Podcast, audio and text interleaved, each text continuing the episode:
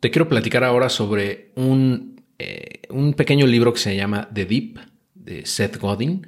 En español lo encuentras como El Abismo.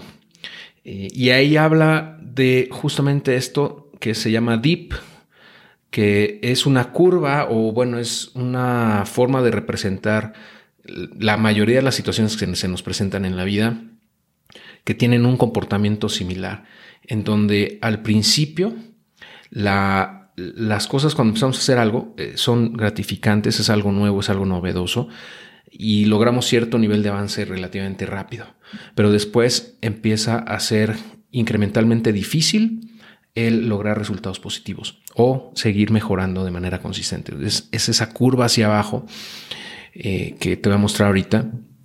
Esta de acá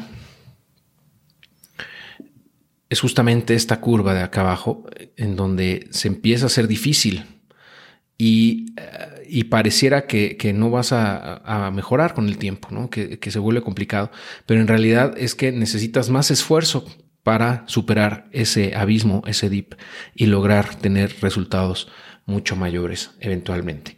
Em, todo, creo casi todo en, la vida de lo, que intentamos, vamos, es así. Eh, muchas veces lo que, lo que empezamos a hacer al principio es bueno, es, padre, es satisfactorio. Eh, me refiero a que, eh, pues, lo, como es algo novedoso, pues nos gusta y lo disfrutamos. Y después, si ya queremos profesionalizarnos en eso, si queremos ser ya, digamos, de clase élite, por decirlo así, o ser experto en algo, pues te va a empezar a costar trabajo porque necesitas incrementar el esfuerzo necesario para superar, eh, digamos, la, la, categoría de amateur, ¿no? por decirlo de alguna manera, esa categoría de amateur y convertirte en un profesional. Ese dip, ese abismo, es lo que separa justamente a los amateurs de los profesionales. Y eso puede ser un abismo de años, un abismo de miles de horas, eh, y que probablemente eh, eh, pues sea muy doloroso. De hecho, lo será, ¿no? Casi, casi siempre es muy doloroso. Pero eso es lo que te va a separar de, pues del, del, resultado promedio, del resultado mediocre, a del resultado de primer nivel o del top, ¿no? Del top 1%. Eh, y bueno, aquí vemos otras dos curvas. las otras dos curvas que existen en, en la vida una se llama cul-de-sac, eh, que sería la, eh, cul-de-sac en francés significa eh, callejón sin salida. ¿okay? ese callejón sin salida muchas veces nos encontramos en un trabajo, en un negocio, en una relación de pareja, en, en cualquier situación, en cualquier cosa, en donde no hay resultados. Por más esfuerzo que tú haces, los resultados no cambian, o sea, las recompensas se mantienen igual o hasta bajan, eh, se mantienen, o sea, no pasa nada. Hagas lo que hagas, todo sigue igual. Ok, ese es el cul-de-sac. El cul-de-sac significa básicamente, pues no hay, no hay salida, es un callejón sin salida y necesitas salir de ahí lo más rápido posible. ¿Por qué? Pues hay un costo de oportunidad enorme eh, de continuar eh, pues dedicando esfuerzos, tiempo, atención a algo que no va a llevar a ningún lado. ¿ok? Y por último, el cliff, eh, que es, es una situación rara en la vida, pero ocurre. Eh, y bueno, significa que todo va bien hasta que de repente todo se va al carajo. Y esto normalmente ocurre, por ejemplo, pues con adicciones, con ah, pues adicciones, por ejemplo, al juego, al, al, tabaco, etcétera, cualquier droga.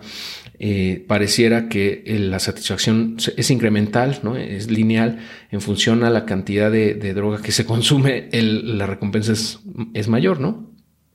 Hasta que llega un punto de quiebre en donde pues o tu salud se ve comprometida o tu estabilidad financiera también, etcétera. Entonces, la mayor, pero bueno, este de Cliff y Q-de-Sac son, son curvas poco comunes.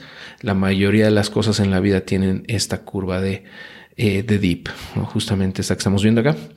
Y ah, pues ah, generalmente te vas a topar con esa, con esta parte, ¿no? Que te digo, esa, es una barrera de entrada que separa a la gran mayoría de los pocos que tienen éxito en lo que se proponen. Y eh, pues el hecho de que exista es bueno desde mi punto de vista, porque si no, pues todo mundo podría hacer cualquier cosa. Y, la verdad es que vivimos en un libre mercado, afortunadamente, en donde se premia a, las personas excepcionales, es decir, las que hacen cosas fuera de lo común, fuera del promedio, hacen cosas que eh, otras personas no pueden. Y eh, justamente lo hacen porque han dedicado un esfuerzo mayor, han dedicado mucho más tiempo a profesionalizarse o a volverse expertos en algo en específico.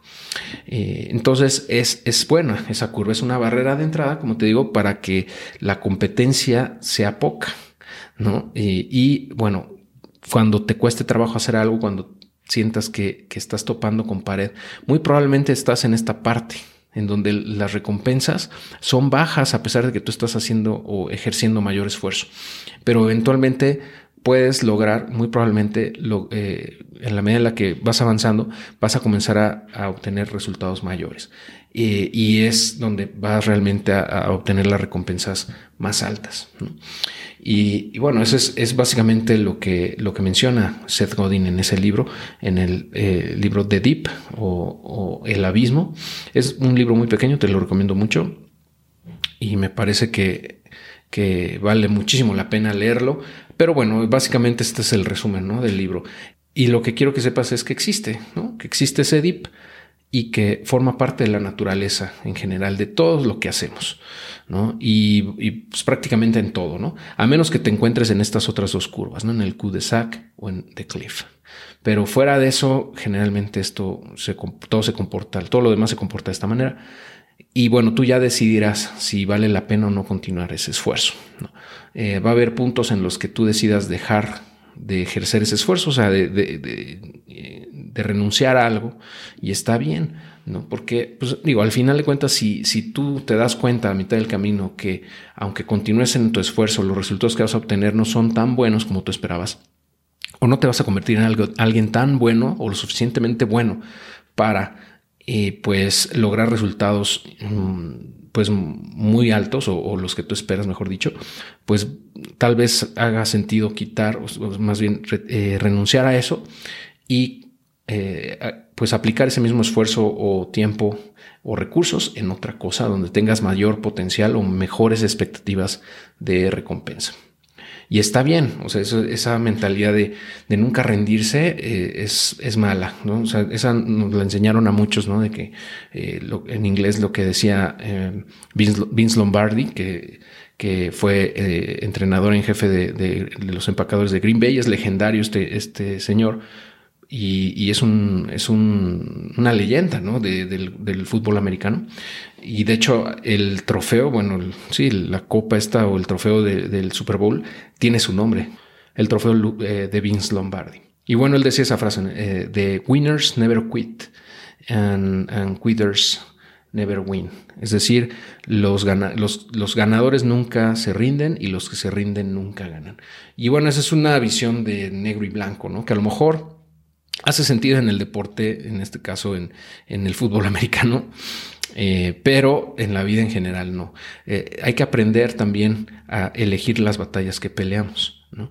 y no ser necios. Muchas veces somos necios en continuar en, un proyecto que a lo mejor no, no es tan redituable o no es realmente lo que esperábamos. Y en vez de ser una curva de, de dip, de dip resulta ser una curva Q-de-Sac, ¿no?